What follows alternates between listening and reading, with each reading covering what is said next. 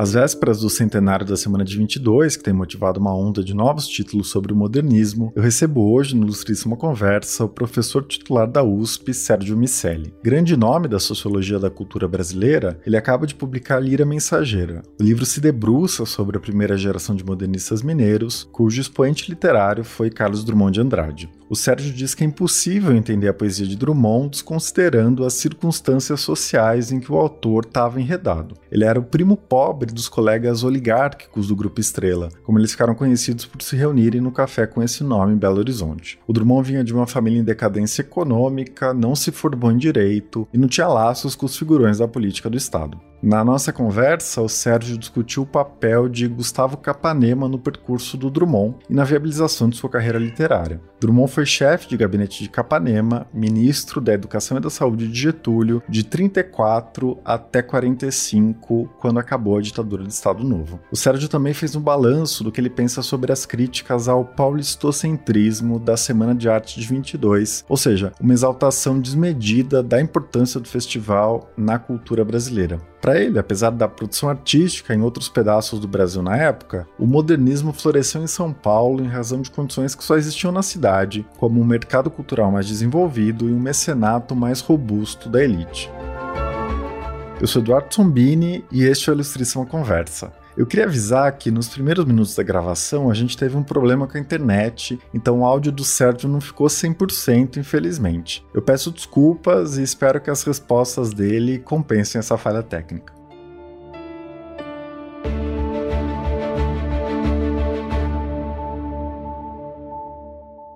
Sérgio, seja muito bem-vindo ao podcast. É, bom, para a gente começar, eu queria que você reconstituísse o seu interesse acadêmico por essa geração de modernistas mineiros que inclui o Carlos Drummond de Andrade. Quando os jovens do Grupo Estrela apareceram no seu radar e por que você resolveu estudá-los?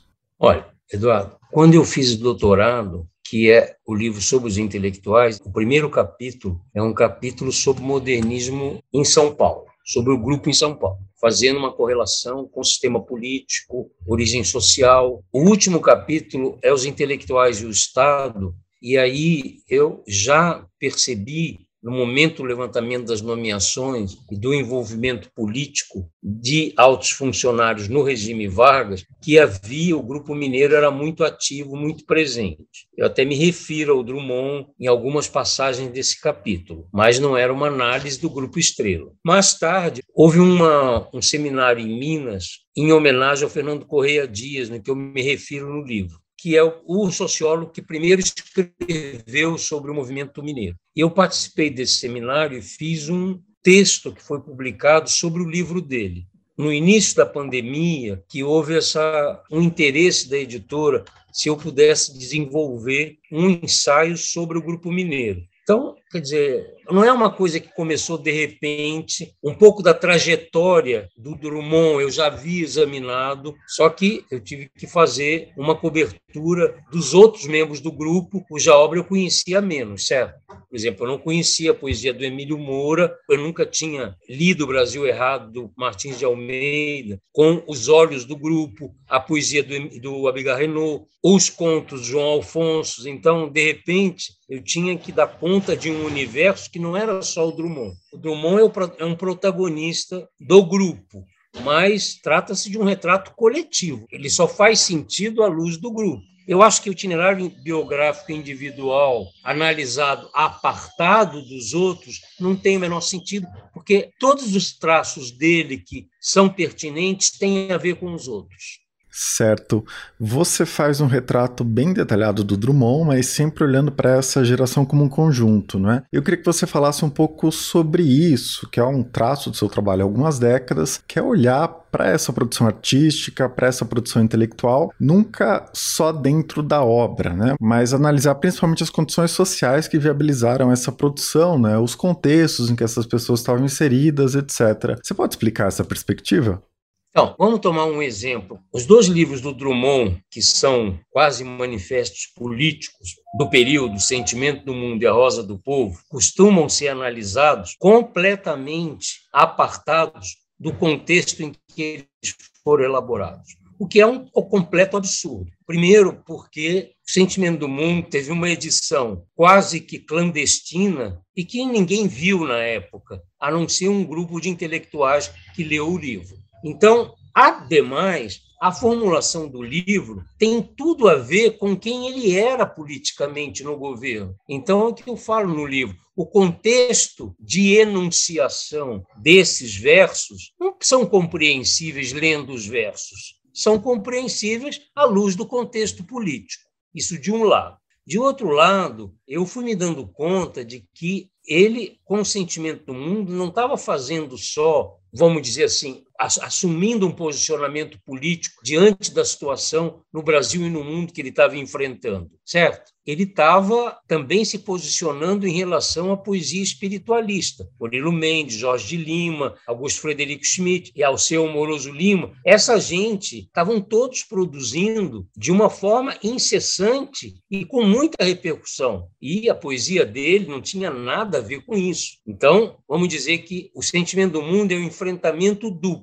É um enfrentamento na arena da luta literária e do embate político. Então, o que eu estou chamando a atenção não é para o fato de que isso explica o livro. Claro que você pode prestar atenção a outras dimensões dessas duas obras, mas o problema é que desconsiderar o contexto de enunciação torna o livro ininteligível. Então, eu sempre achei isso muito esquisito. Por que, que as pessoas não prestam atenção no contexto de produção e de recepção? Porque não adianta a gente ler uma obra com os olhos de hoje. Então, é uma coisa completamente anacrônica, certo? Eu tenho que prestar atenção no que estava acontecendo naquele momento. Então, não é só o problema da contextualização político, política, ideológica e doutrinária. Os escritores também estão sempre se posicionando numa arena de concorrência literária. E isso também acontecia. Aconteceu com o sentimento do mundo e com a Rosa do Povo. Sim, tem uma figura que é essencial na trajetória do Drummond, né? O Gustavo Capanema. Você explora bastante essa relação ao longo do livro e eu queria te pedir para definir um pouco melhor a relação entre os dois porque, de um lado, o Capanema viabilizou a ascensão do Drummond nos cargos do Estado é, e o sustento dele, não é, que permitiu ele continuar a carreira literária, e ao mesmo tempo, obviamente, a produção do Drummond tinha uma qualidade, né, não dá para reduzi-lo só às circunstâncias que ele teve. É, eu queria te pedir então para falar da relação entre os dois e como conciliar essas duas dimensões na análise.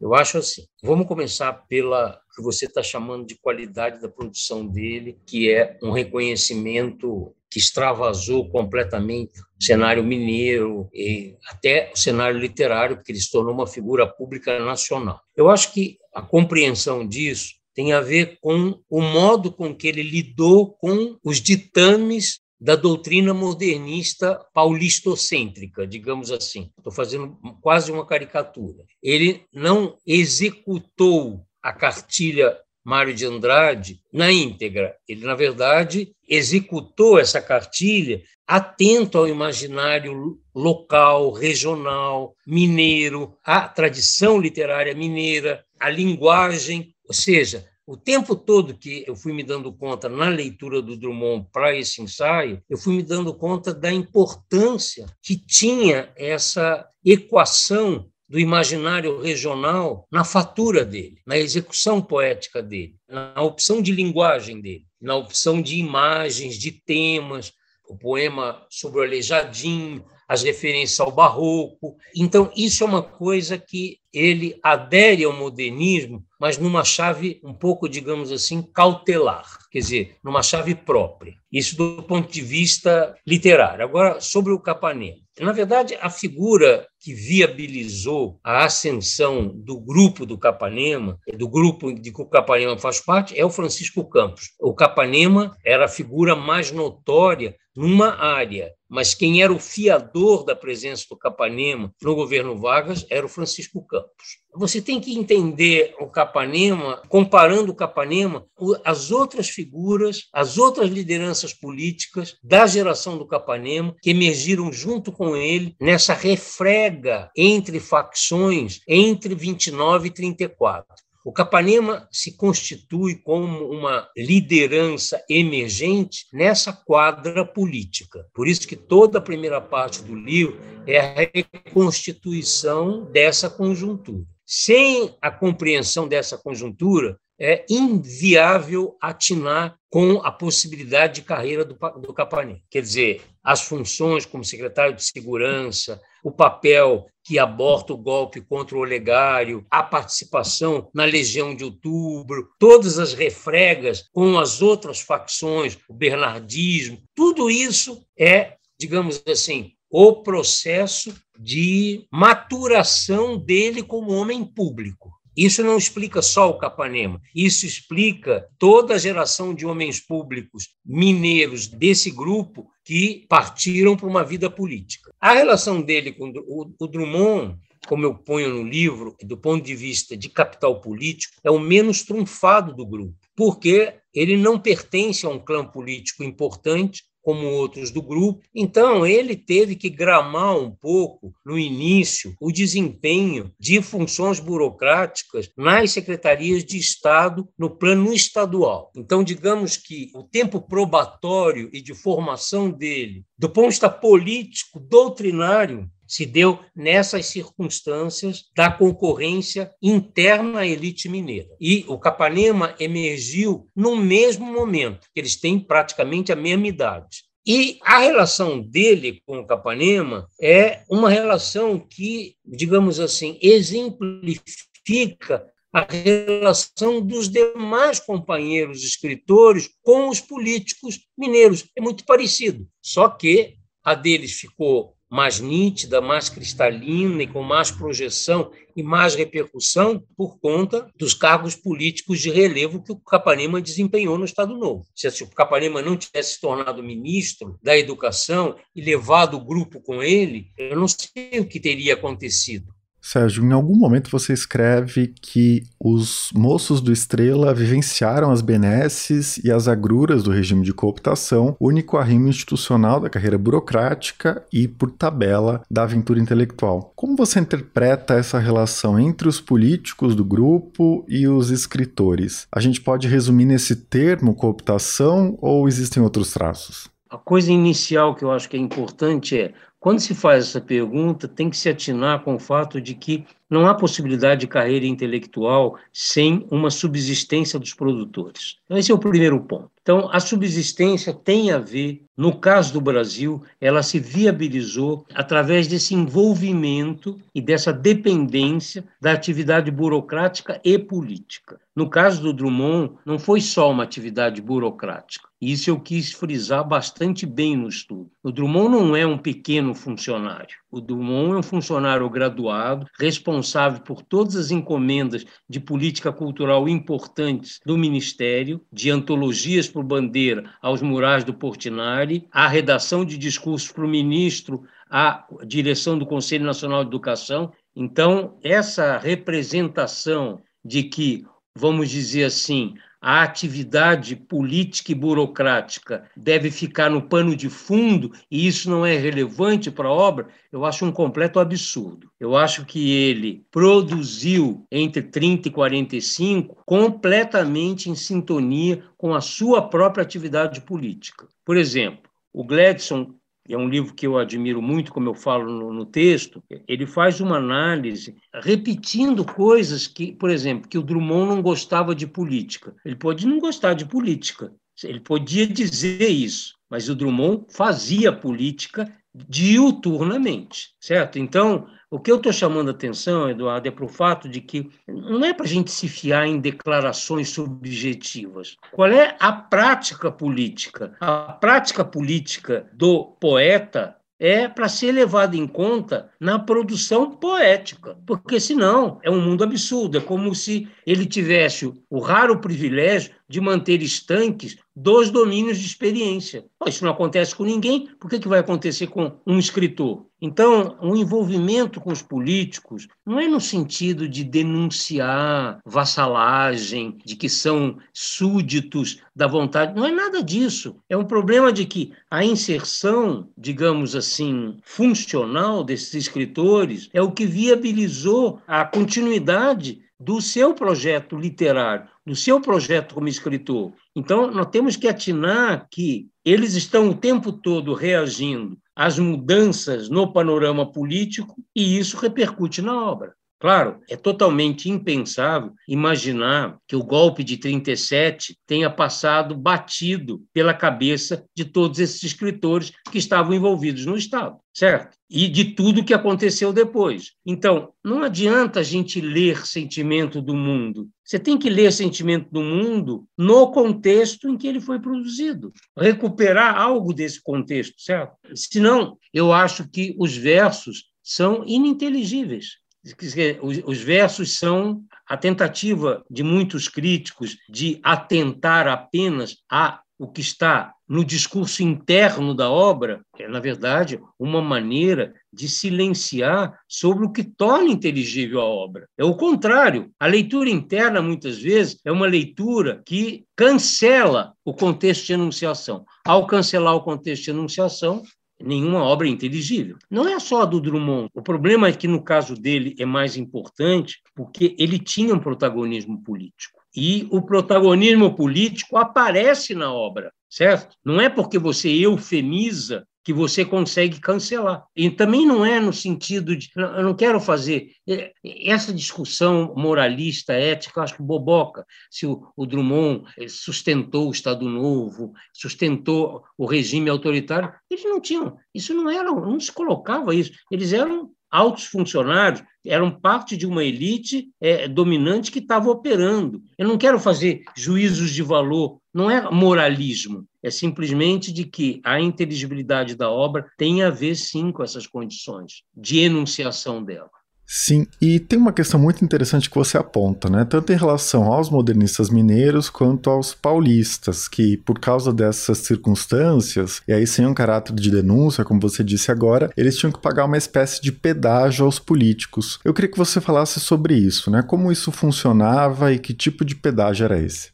No caso dos paulistas, quer dizer, o pedágio é variável e de volume incerto dependendo dos trunfos de quem está na negociação. Então, no caso dos paulistas, se nós tomarmos as figuras, digamos assim, da direita modernista, Menotti, Cândido Mota Filho, Cassiano Ricardo, por exemplo, são figuras que o pedágio é nítido, eles são dependentes dos detentores do poder no Estado e se prestam ao desempenho de funções subalternas na divisão do trabalho político, digamos assim. Então, um deles vai dirigir o DIP em São Paulo, Departamento de Imprensa e Propaganda, depois vão dirigir jornais governistas no Rio e em São Paulo. Então, esse é o pedágio. Houve remuneração por isso. Eleição para a Academia Brasileira de Letras. É um regime de trocas, não é uma coisa de uma única. Agora, outras figuras Oswaldo de Andrade não dependia disso, ele tinha uma fortuna pessoal, não tinha pedágio nenhum a pagar. Quer dizer, o único pedágio que ele tinha a pagar é que, você conhece a história do Marx, que não é o herdeiro que herda a herança, é a herança que é do herdeiro? Então, ele era esse tipo. Quer dizer, ele foi herdado pela herança. É a herança que o herdou, não é ele que herdou a herança. E isso cobrou um preço dele, a, da vida inteira, eu acho. Aliás, isso é, isso é pouco analisado na obra dele. Isso no caso dos paulistas, que você tinha se referido. Nos casos dos mineiros, a propriedade social que diferencia eles é o volume do cacife político de que cada um dispõe. E é por isso que o Drummond é o mais dependente, porque o Drummond não herdou materialmente nada muito importante, não pertencia a um clã político importante, não era bacharel em direito, não estava ligado a nenhuma facção política de relevo no contexto do enfrentamento das elites mineiras. Ao passo que alguns dos seus companheiros, como por exemplo o João Alfonso, o João Alfonso era filho do Alfonso Guimarães, logo entrou na magistratura do Estado, ele tinha um cacife completamente desigual. Então, essa diferença de cacife ela é importante para você ajuizar qual é o padrão de envolvimento com a atividade política e burocrática evidente. Se você pertence a uma corporação que tem uma carreira própria, como a magistratura, você tem mais independência, evidente, porque você não depende do poder político, do revezamento e das contendas. Você depende de uma corporação. Agora, você depender de um prócer político, de um mentor político, significa que você vai um pouco a sua carreira vai seguir os altos e baixos da carreira do mentor. Então, digamos, o padrão de carreira do Drummond, isso eu mostro no, no ensaio, o, o, o, Drummond vai acompanhando a carreira do Capanema. É a carreira do Capanema que viabiliza a carreira do Drummond, a carreira dupla, política e intelectual. Quer dizer, eu acho que o que eu quis frisar no, no ensaio é de que o Drummond não é uma figurinha irrelevante na elite política do Estado Novo. Longe disso. É uma figura central nessa reserva Capanema, certo? Com certeza. Eu queria te pedir para falar agora sobre a Semana de 22, né, que aparece no seu livro, porque a gente está passando pelo centenário da Semana de Arte Moderna. Existem muitas críticas sobre esse paulistocentrismo da semana. Existe mesmo esse. Eu acho que a crítica tem um fundamento. Existe um paulistocentrismo. Você disse que existiam condições especiais em São Paulo. Totalmente. Isso não tem nada a ver com o resto do Brasil, certo?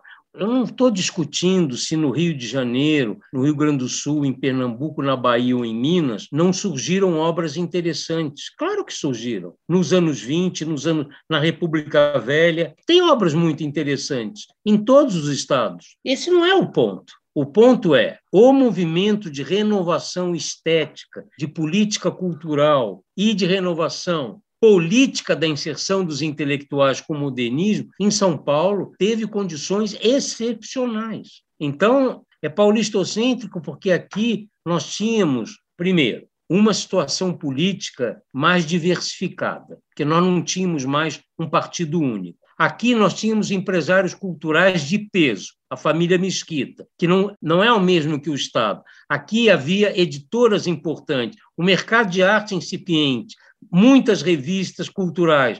Então, um mecenato privado. Então, nós temos condições em São Paulo que, por isso que eu acabo o ensaio comparando é, Minas com São Paulo. O regime de colaboração, de convivência e de sociabilidade dos intelectuais modernistas paulistas com a elite paulista é completamente distinto do caso mineiro. Com isso, não estou diminuindo a importância literária de ninguém. Não é o regime de convivência que determina o relevo ou a importância literária ou o valor. Agora, eu acho que é um mito esse negócio de dizer que houve um modernismo tão no Rio, em Rio Grande, não houve. Eu acho uma invenção. Quer dizer, você pode dizer que tem obras interessantes. Vale a pena rastrear essa experiência. O problema é não se deve só aos paulistas o paulistocentrismo, se deve também ao fato de que esses estados não desenvolveram estudos relevantes sobre a produção deles nesse período. Então, digamos, como em São Paulo houve uma produção intelectual importante sobre o modernismo, então o paulistocentrismo prevaleceu. Então, é verdade isso. Então, eu acho que temperando a crítica, ela faz sentido. E eu quis justamente escrever sobre o modernismo mineiro, porque o modernismo mineiro tem um perfil peculiaríssimo e que mostra claramente como é que, em que bases ele opera certo? Que são diferentes do pessoal paulista. Tudo é diferente, desde o recrutamento, o regime de sociabilidade, o regime de prestação de serviços à elite, tudo é diferente. Então, é preciso prestar atenção nisso. E como o caso mineiro é um caso que teve uma projeção nacional através do protagonismo do Drummond, eu acho que realmente seria bom que houvesse mais estudos sobre o caso mineiro. Nesse sentido, a crítica do paulistocentrismo está correta. Há um certo desvio de inteligibilidade ao mirar apenas num objeto. Eu acho que a maneira de enfrentar isso é o comparativismo, certo? Quando você compara, não adianta absolutizar, digamos assim, superioridades, entre aspas, estéticas. Esse não é o ponto. O ponto é tornar inteligível as condições de emergência do movimento em cada um desses estados. E depois tem um problema que é um problema que é importante, que é o seguinte: no caso do Brasil, ao contrário da Argentina, sempre houve a possibilidade dessa expressão regional potente. Então, e isso é até hoje. Na Argentina não teria sido possível Dalton Trevisan, Gilberto Freire, Érico Veríssimo. Isso é impossível. Todos fazem carreira em Buenos Aires ou acabou a carreira. Então, é um país mais federativo nesse sentido. É claro que há uma hegemonia do Centro-Sul, Rio-São Paulo, São Paulo-Rio, quer dizer, e isso se vê em todos os indicadores de produção, em todas as áreas, de humanidade, de literatura. É verdade isso, mas isso nunca conseguiu silenciar os surtos de renovação nos estados e lideranças intelectuais importantes nos estados. Gilberto Freire teria sido impossível na Argentina. Sérgio, e como você faz essa comparação São Paulo-Rio? Você falou que é um mito esse modernismo em outros lugares do Brasil, mas, por exemplo, o Rui Castro, né, ele vem lançando livros realçando a dinâmica muito pujante da cultura carioca naquele mesmo momento. É, como olhar para esses dois casos? eu nunca, eu nunca examinei o caso do Rio, certo? Os trabalhos que eu conheço são os trabalhos do pessoal do CPDOC, Angela Castro Gomes, Mônica Veloso. Elas fizeram trabalhos sobre modernismo no Rio. Quer dizer, a, a, pergunta é: o que, que é modernismo no Rio? É Ronald Carvalho? É isso que é modernismo no Rio? O que, que é modernismo no Rio? É Lanterna Verde? É Raul de Leone? Que, que Quer dizer, eu posso, claro, fazer uma coletânea selecionando textos interessantes em todos os estados, mas isso não resolve a equação complexa das condições de emergência de um movimento de renovação. Quem são as lideranças do movimento modernista no Rio? Qual é a figura pareada com Mário de Andrade no Rio de Janeiro? Eu não conheço isso. Quer dizer, onde houve uma liderança com a estatura e o poder de impacto do Mário de Andrade em qualquer estado? Eu não, tô, não, não é um projeto de incensar e de glorificar o Mário de Andrade, mas é de reconhecer que se trata de um intelectual que está propondo uma visada em termos de intervenção muito inovadora e muito diversificada. Eu não vejo essa pauta em nenhuma liderança em nenhum Estado, certo? Então, eu acho que fica muito uma discussão nominal. Então, também houve aqui, não houve. Eu quero, bom, vamos estudar então, façam os trabalhos. Vamos mostrar como é que é. Quer dizer, não é só uma declaração que resolve o problema. Eu, eu posso fazer antologia de escritos de qualquer Estado, mas isso não explica as coisas. A crítica de fundo está correta. Vamos dizer, isso não se aplica só, inclusive, ao modernismo. Nos últimos 30 anos, é paulistocêntrico toda a cultura brasileira. Por exemplo, na área de ciências sociais, existe uma crítica persistência à dominação da escola sociológica paulista. É o tempo todo isso. O problema é que a escola sociológica paulista tem uma produção relevante. Há produção relevante em muitos estados. Então, você está vendo, existe uma condição de disputa política que está velada na crítica, certo? Não está se falando só de produção intelectual, literária ou valor estético. Há, na verdade, no fundo, no pano de fundo, uma queixa, um lamento e um ressentimento. Então, também temos que pesar tudo isso, certo? E depois que esse negócio, essas perguntas todas, essas críticas todas de que o modernismo não lidou com o problema racial, com os negros, é, já ouvia dizer até com as mulheres. Isso é um total absurdo. O modernismo teve um protagonismo em São Paulo das mulheres importantíssimo na área artística. O problema negro e indígena está na proposta de política de patrimônio, de política pública do Mário de Andrade, no Departamento de Cultura e depois para o SFAM. Mas, vamos dizer, nas condições da época, não com a agenda de hoje. Não dá para projetar a agenda de hoje e cobrar dos modernistas uma agenda que eles não tinham. Você vê um anacronismo nessas críticas? Totalmente. Quer dizer, é? é tudo um monte de homem branco, certo? Não tem nenhum negro escrevendo. Aquilo nem estava inscrito na agenda. E, não obstante, o Mário de Andrade, que não era branco, era muito atento ao problema. Quer dizer, não apareceu propriamente na obra de uma maneira, digamos assim, evidente, mas apareceu na preocupação dele de políticas públicas na área cultural. Eu estou falando muito do Mário de Andrade, não é porque eu tenho admiração por ele, é porque eu acho que, historicamente, é uma figura que marca uma ruptura importante. E não é por acaso que ele é o alvo sempre de todas as críticas, mas qual é o maior tesouro da história intelectual brasileira desse período? É a correspondência do Mário. As pessoas podem se irritar, mas esse é o ponto. Sem a correspondência do Mário, você nem entende nem Drummond, você não entende uma opção de coisas. E você analisou a correspondência entre o Drummond e o Mário. O que você encontrou nessas cartas? Eu acho que tem dois momentos na correspondência. Até 30, 32, eles têm um tipo de relação. Com a derrota paulista em 30 e a derrocada em 32, com a derrota da Revolução Constitucionalista, eu acho que a relação dos dois é muito abalada e sofre muito porque o Mário tinha aderido muito à Revolução Constitucionalista, ao antivarguismo, e o Drummond já estava envolvido no, no regime, no plano estadual primeiro, depois no plano federal.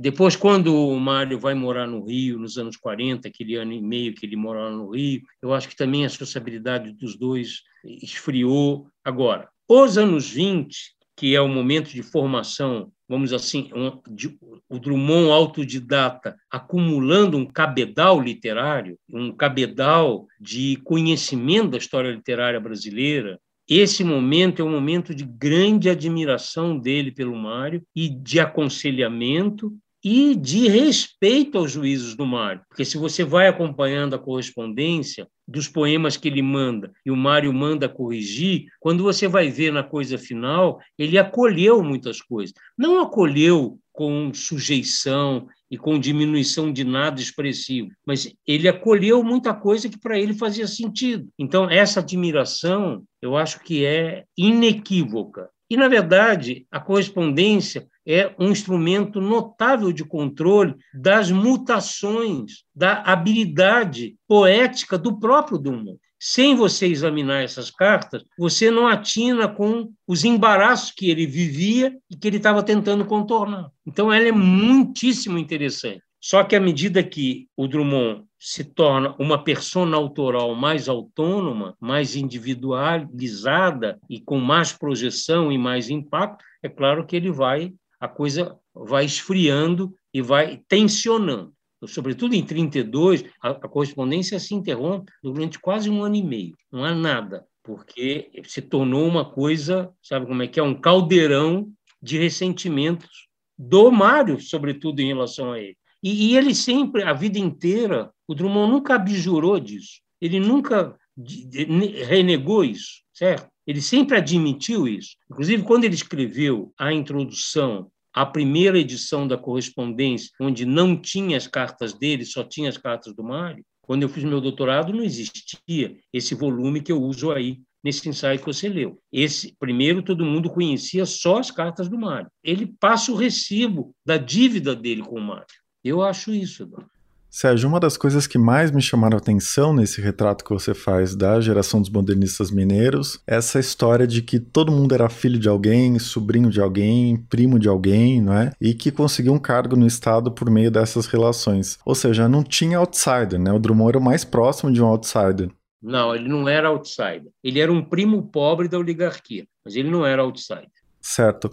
Então não tinha nenhum outsider, não tinha ninguém que conseguiu se desvencilhar daqueles destinos de classe, né, que as pessoas estão submetidas. É, eu fiquei pensando em como isso evoluiu desde então, né, porque é um traço da cultura brasileira, da intelectualidade brasileira, é, e talvez isso não seja assim só no Brasil, né, é, que as pessoas que nasceram nesses meios, que têm capital cultural, elas conseguem se manter nessas posições e reproduzir as posições dos pais, da família, etc. É, você consegue refletir um pouco sobre como isso isso evoluiu?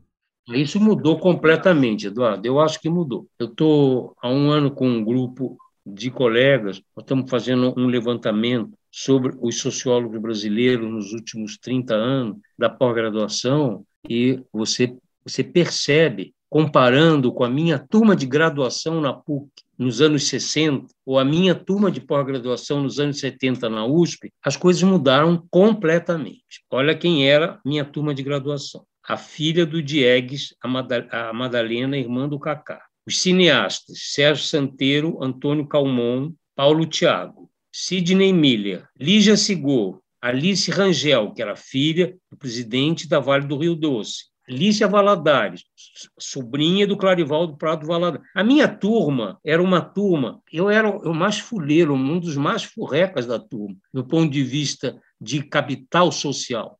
Mas a minha turma era uma turma que tinha um mulato latino-americano que acho que tinha entrado na turma por conta de ligações com os padres da PUC, com os jesuítas. Acho que ele tinha uma bolsa. Mas a minha turma não tinha negros, não tinha ninguém pobre, realmente que tivesse uma origem sequer remediada, porque eram todos tinham algum trunfo social. Quando eu fiz a pós, era a mesma coisa. Aqui na USP, minha turma de pós tinha muitos filhos de professores, de intelectuais, mas não tinha negros e eu não me lembro de ter ninguém de origem social baixa, certo? Isso mudou completamente. Por que, que mudou? Mudou porque o recrutamento, desde a graduação, ele se tornou, eu não vou dizer mais democrático, mas ele se tornou socialmente menos apartado. Quer dizer, por razões complexas, às vezes, porque um dos modos de entrada dos mais destituídos é, em geral, em cursos que exigem nota de corte mais baixa, como é o caso de ciências sociais. Então, não é sempre por bons, boas razões, mas o fato é que mudou certo? Então, e na pós-graduação, não só por conta do regime de cotas, isso já tinha começado antes do regime de cotas, você já não tem uma reprodução, vamos dizer assim, quase automática de que intelectuais põem os filhos para fazer pós-graduação para se reproduzirem atividade intelectual. Isso também se rompeu. Não rompeu completamente. Em todos os estados brasileiros que você examina o corpo docente e discente, existe uma parcela que corresponde ao mesmo sistema de reprodução antigo, mas as coisas mudaram. Eu acho que ainda bem, não? Com certeza. Bom, para a gente encerrar, você falou que naquela época era impossível ser escritor e viver de literatura. Hoje você tem olhado para isso? Esses mecanismos de reprodução se suavizaram ou é preciso ser herdeiro para conseguir fazer literatura no Brasil? Não, eu acho que não.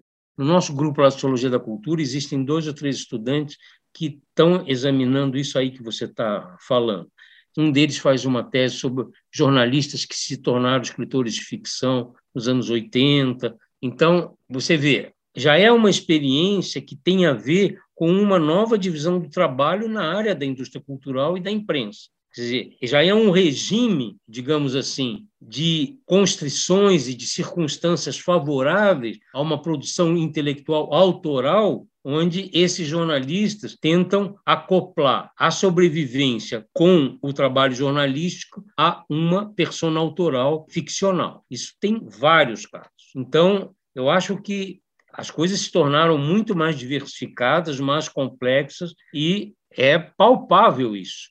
Há muitos exemplos disso. Há um padrão de diversificação e de acesso a essas carreiras que era completamente bloqueado. Então, acho que isso mudou bastante. Para bem, né? acho que se a atividade cultural ela fica muito refém de apenas um tipo de experiência social, é uma coisa pobre, né? Quer dizer que, não, que no fundo o que é a atividade cultural ela expressa a experiência social dos produtores. Quanto mais diversificado, vai, vai ser mais interessante. Sem dúvida. E esse desmonte das políticas culturais nos últimos anos, você acha que tende a piorar essa situação? Não, é, o desmonte é um, é um desastre, porque eu acho que o desmonte é mais grave, o, o desmonte institucional, certo? Eu acho que, por exemplo, o desmonte da política de patrimônio no Brasil, que é uma política muito bem sucedida, isso é um desastre para a história da cultura brasileira. Realmente, isso é um desastre. Agora, o desmonte do audiovisual, dizer, de toda a política de patrocínio do cinema, que essa política de patrocínio do cinema, do audiovisual no Brasil seguia um pouco a política francesa de incentivar a produção nacional, é tudo desastroso, certo? Nós temos o quê? Um governo que é anti-intelectualista, anti-cultura. Nós estamos refém dessa situação, certo? Mas eu, eu não sou tão pessimista por duas razões. Eu acho que existem condições estruturais de organização da vida cultural no Brasil que são muito resistentes e resilientes a esse desmonte. Por exemplo, o fato de que existem as universidades estaduais paulistas com essa autonomia orçamentária e essa capacidade de produtiva é importante. Veja, estou falando de São Paulo, agora vou falar das federais. Como se explica que o governo não tenha conseguido desmontar o sistema das universidades federais? A minha explicação é de que as elites estaduais não permitiram isso. Houve tentativas, houve tentativas de bloquear concursos, acesso a postos, etc. Mas as elites estaduais seguraram a situação, seguraram a situação e até tentaram interferir na nomeação dos reitores. Então, existe, vamos dizer assim, uma resiliência estrutural que conseguiu até debelar o pior que podia acontecer. Eu não estou querendo fazer é, uma análise oba-oba, certo? Mas mostrar que não é tão simples. É um regime de produção cultural muito complexo, muito diferenciado e que você não pode lidar com ele, quer dizer, não é uma coisa descartável como se imagina, certo? Agora, o desmonte é um desastre do ponto de vista, sobretudo institucional, onde ele conseguiu, né? Desses exemplos que eu dei. Bom, Sérgio, foi um prazer conversar com você. Obrigado pela sua participação. Obrigado pela tua leitura e pela entrevista e vamos torcer aí pela cultura nesse país. Este foi Ilustríssima Conversa. Eu sou Eduardo Sombini e a edição de som é da Laila Moalin. A gente se vê daqui a duas semanas. Até lá!